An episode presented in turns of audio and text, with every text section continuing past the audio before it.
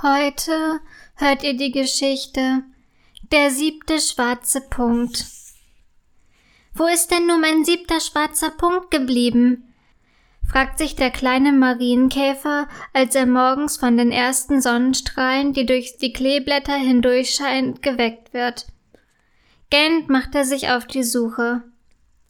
Hast du meinen siebten schwarzen Punkt gesehen? Fragt er die Spinne, die es sich in ihrem Spinnennetz gemütlich gemacht hat. Nein, antwortet die Spinne, ich hab doch gestern den ganzen Tag bei meiner Freundin Alberta verbracht. Sie hat ihr Spinnennetz in der Hecke, die zehn Meter weiter weg liegt, fügt sie als Erklärung hinzu. Nachdenklich geht der Marienkäfer weiter. Hast du vielleicht meinen siebten schwarzen Punkt gesehen? fragt er die Biene, die gerade konzentriert Nektar aus den Blumenblüten saugt. Nein, siehst du nicht, dass ich gerade bei der Arbeit bin? surrt die Biene genervt und fliegt zur nächsten Blume. Schade, murmelt der Marienkäfer und setzt seine Suche fort. Hast du meinen siebten schwarzen Punkt gesehen? fragt er schließlich die Schnecke, die heiter und gut gelaunt aus ihrem Schneckenhaus kriecht. Nein, tut mir leid, mein Freund, antwortet die Schnecke grinsend. Ich habe gestern den ganzen Tag mein Schneckenhaus geschmückt. Ich feiere doch bald Hochzeit. Darum muss mein Haus für meine Gemahlin besonders schön aussehen, erklärt sie.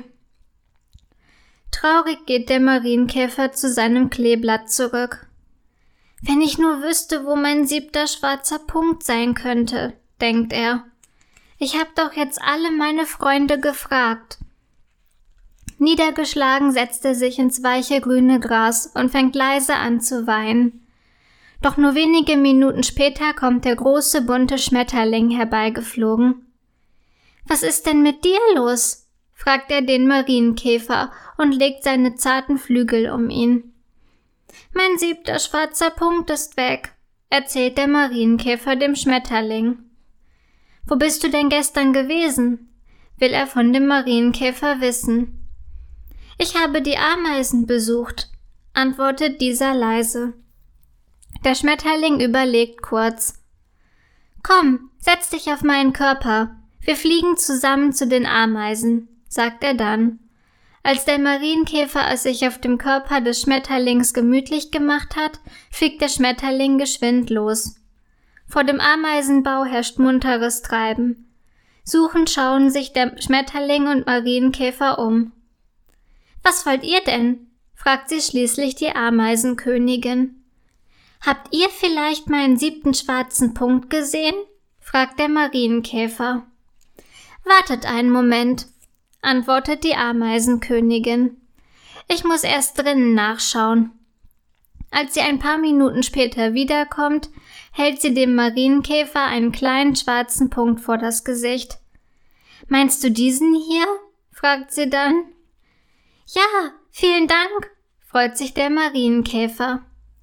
Gern geschehen. Unser Ameisenkind hat ihn mitgenommen, weil es ihn mit seinem Spielball verwechselt hat, erklärt die Ameisenkönigin, während sie dem strahlenden Marienkäfer seinen siebten schwarzen Punkt auf den rechten Flügel klebt.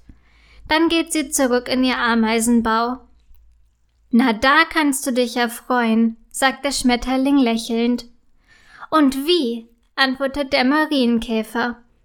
Ich muss mich gleich unter meinem Kleeblatt im Spiegel anschauen. Mach das mal. Komm, ich kann dich dorthin fliegen, bietet der Schmetterling an. Gern, entgegnet der Marienkäfer und steigt auf den Körper des Schmetterlings.